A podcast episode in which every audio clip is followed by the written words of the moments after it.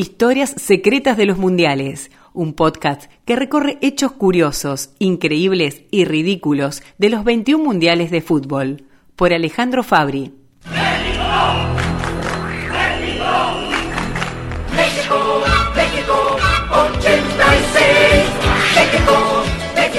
El centro largo que mandó Jorge Burruchaga desde la izquierda superó a los defensores peruanos que esperaban el pelotazo y también a Jorge Valdano.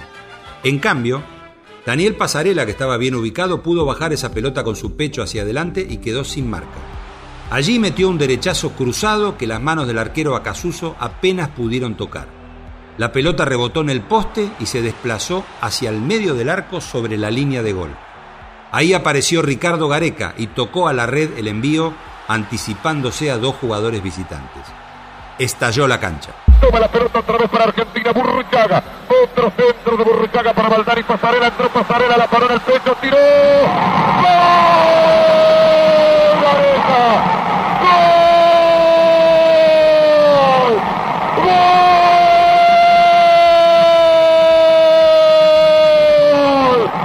¡Gol! Pasarela no se encontró, Gareca la empujó. ¡Gol! Pasarela, la inmensa jerarquía de un extraordinario jugador de fútbol. Fue al área a parar la pelota con el pecho, remató cruzado, pegó en el palo derecho, no sé si se metía, corría la pelota por la raya del arco y entró para Gareca para empujarla definitivamente. Parece que el tiro de Pasarela no había entrado y Gareca encuentra su gol del año. Ese gol significó el empate en dos ante Perú en el Monumental.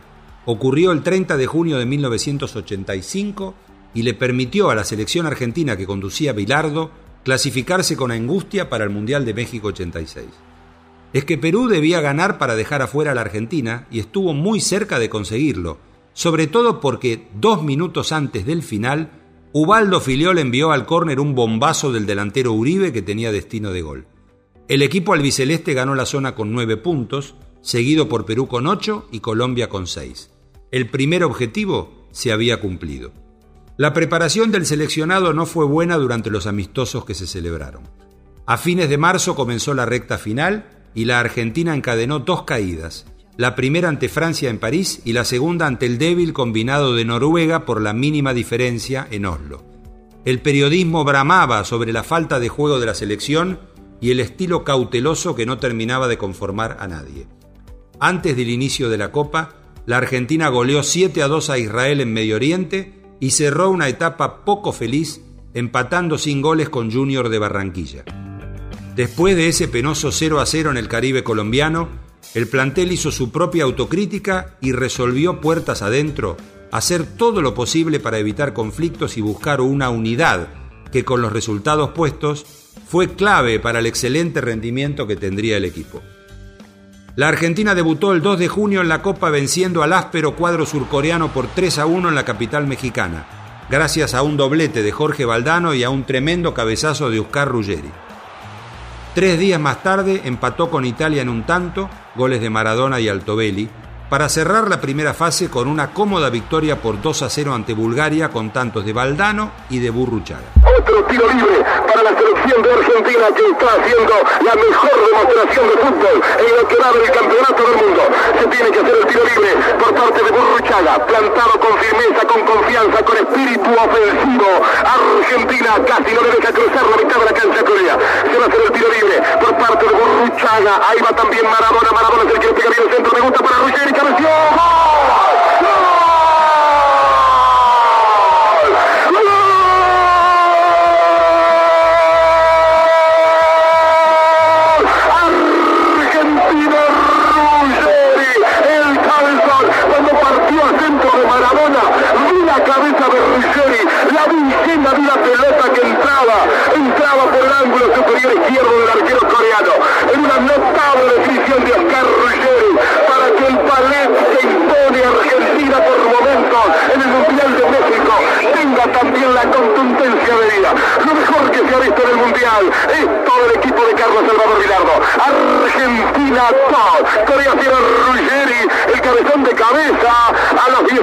minutos del primer tiempo.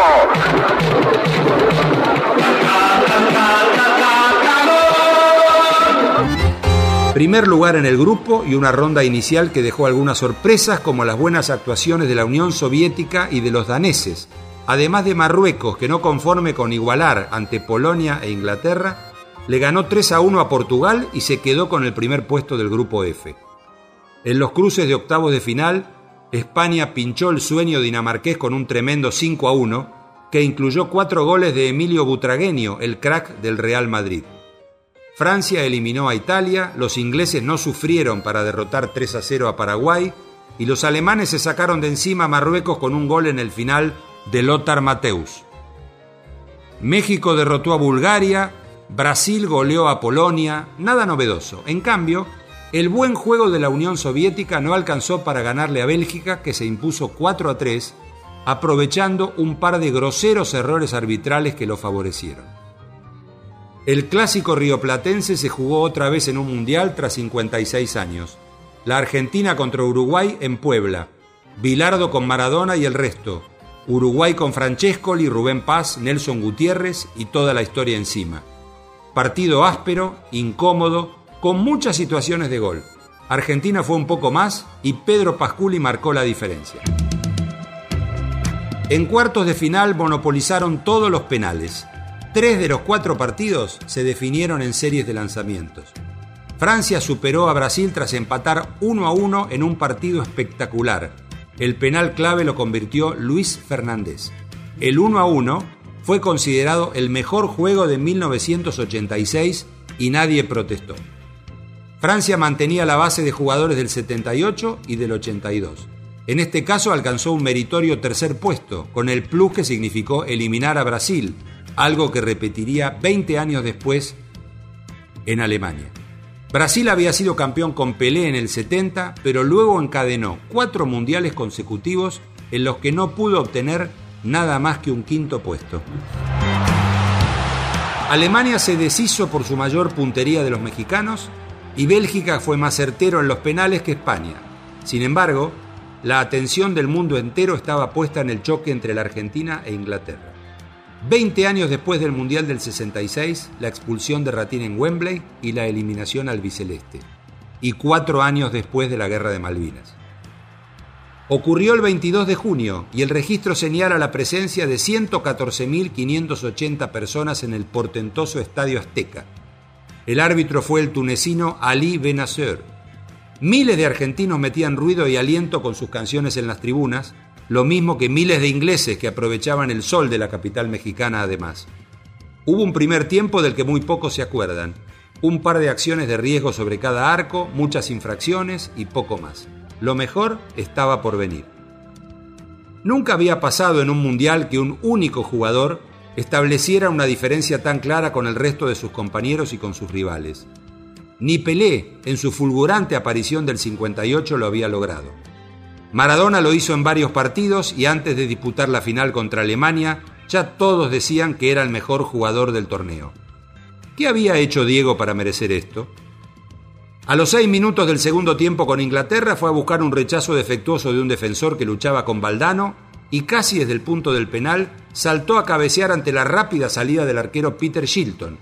Le ganó y convirtió el gol porque puso su mano izquierda una décima de segundo antes que el puño de Shilton e impulsó la pelota al arco vacío. La pelota viene para Batista, Batista Enrique, Enrique cambia por el bajo. Allá vino para Lortico Chia, que lo tiene a Diego como número 10, a Giusti como número 9, a Borruchaga de 8 y a Valdano de 7. La pelota va para Maradona, Maradona puede tocar para Enrique, siempre Maradona es un drible, se va, se va entre tres, siempre Diego, genial, genial, genial. Tocó para Valdano, entró Maradona, cuando tres, importancia, ¡Gol!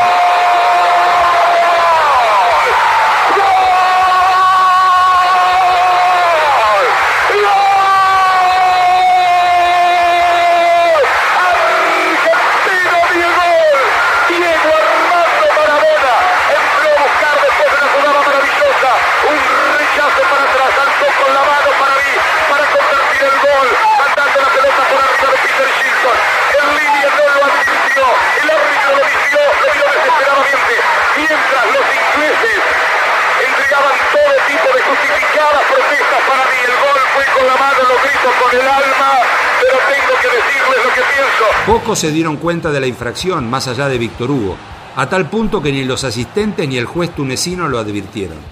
Maradona lo gritó como un gol del Mundial, comprendiendo que su picardía no había sido detectada. Claro, no había bar ni tantas cámaras.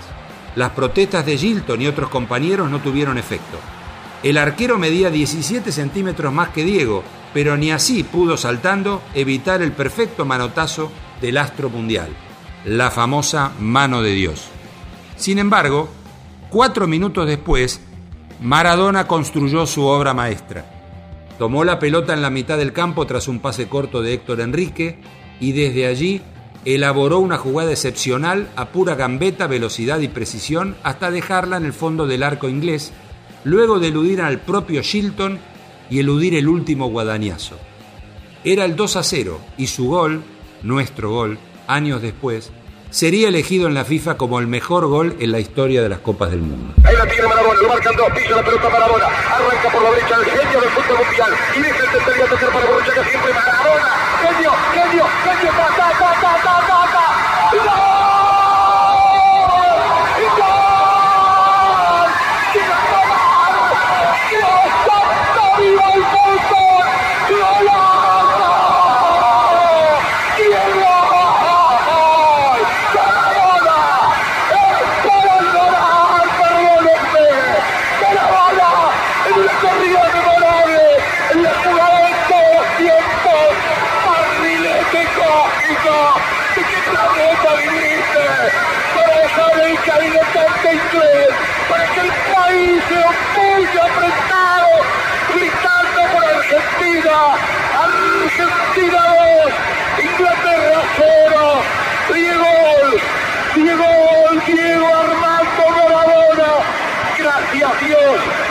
Fútbol, por Maradona, por esas lágrimas, por este Argentina 2, Inglaterra 0. Como lo explicó el genial escritor Eduardo Sacheri. El afano estaba bien, pero era poco, porque el afano de ellos era demasiado grande. Así que faltaba humillarlos por las buenas, inmortalizarlos para cada acción en que ese gol volviese a verse una y otra vez y para siempre en cada rincón del mundo. Ellos volviendo a ver una y mil veces hasta el cansancio en las repeticiones. Ellos pasmados, llegando tarde al cruce, viéndolo todo desde el piso, ellos hundiéndose definitivamente en la derrota pequeña y futbolera, pero absoluta, eterna e inolvidable. La potente máquina alemana superó a los franceses que mostraron debilidad defensiva y Argentina alcanzó a jugar en semifinales uno de sus mejores partidos ante Bélgica, una de las sorpresas del torneo. Como tres días antes, Diego Maradona se convirtió en la figura excluyente del juego. Genial, mágico, gambeteador y goleador, él solito definió el partido. Dos apariciones que destartalaron a la defensa rival y sendos toques a la red lo elevaron a la categoría de máxima figura de la Copa varios días antes del último partido.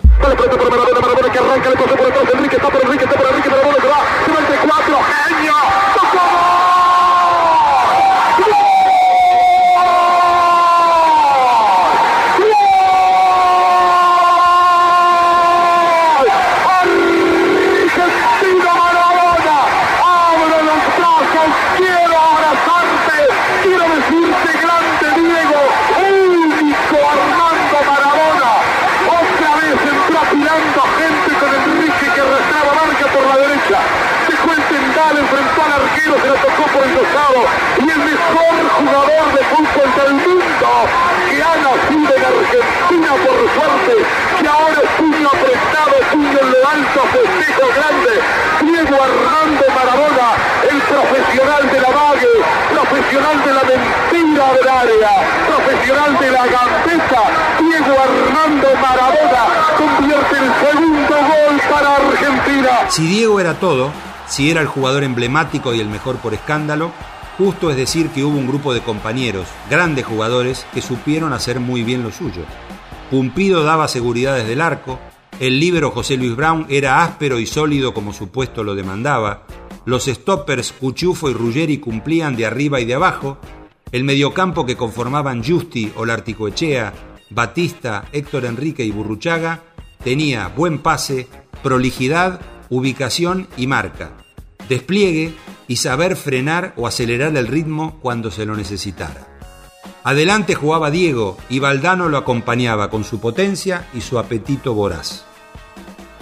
El 29 de julio se jugó la final en un estadio azteca repleto con el sorprendente aliento del público mexicano para los alemanes. Vaya uno a saber por qué. Con la Argentina paralizada por el choque y la confianza absoluta en Maradona, superaban los 20.000 los hinchas del equipo de Bilardo y compañía.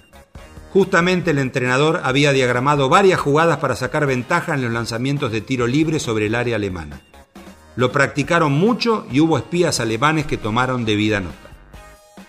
En el minuto 23 del primer tiempo, Burruchaga lanzó un tiro libre desde la derecha en forma de centro. El arquero alemán Schumacher salió a buscar la pelota justo al medio del área, suponiendo que allí iría el tiro, como en las prácticas espiadas. José Luis Brown picó a buscar el lanzamiento un metro por detrás de Schumacher, que quedó en el aire, descolocado.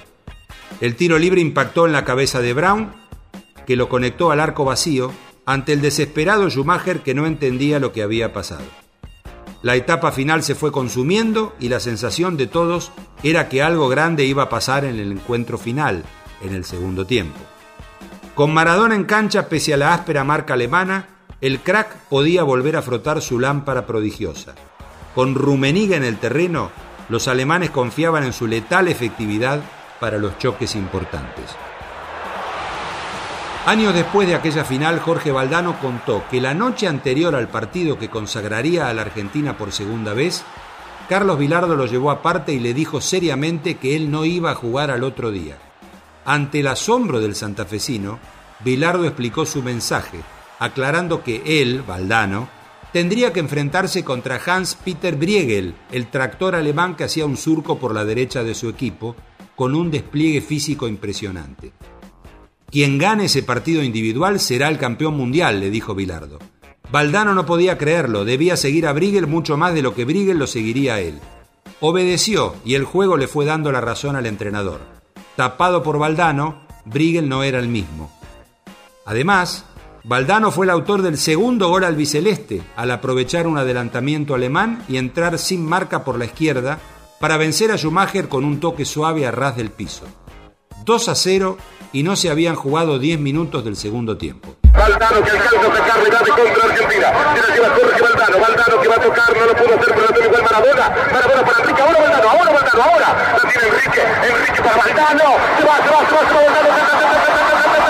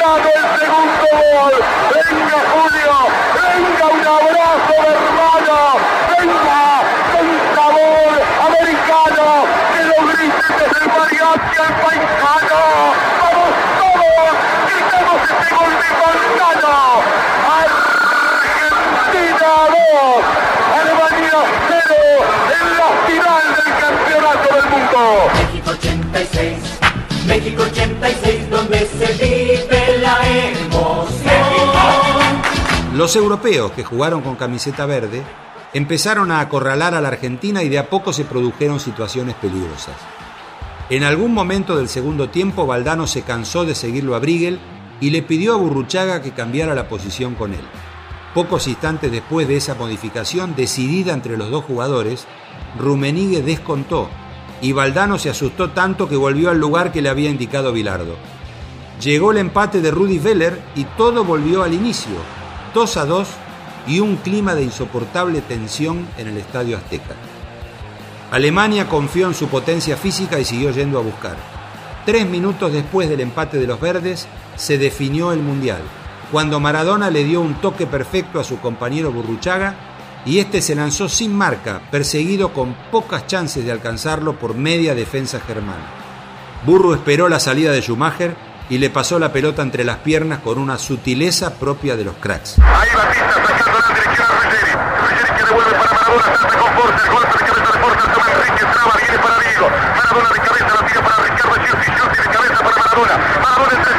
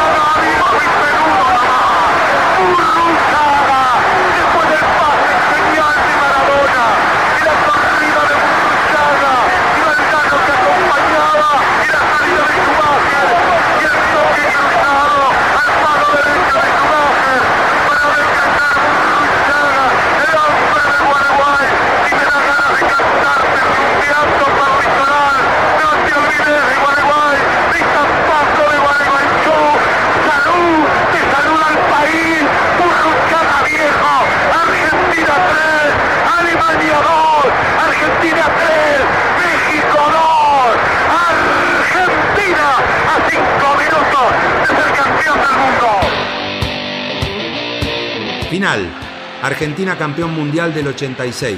Euforia en todo el país. Euforia en el Estadio Azteca.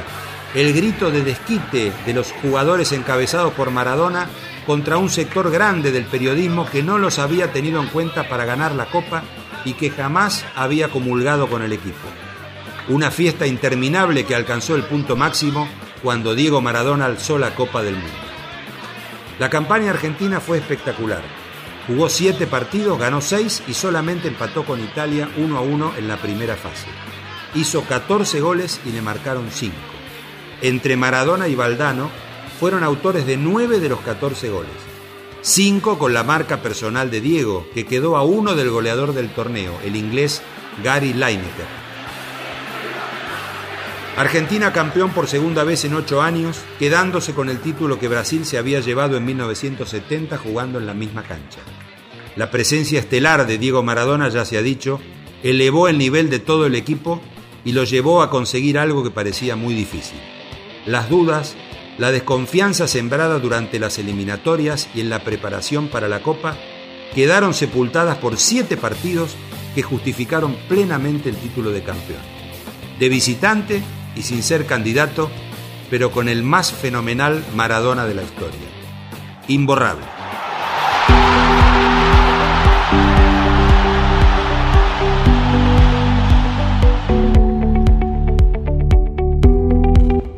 Historia Secreta de los Mundiales es una producción de la Secretaría de Medios y Comunicación Pública.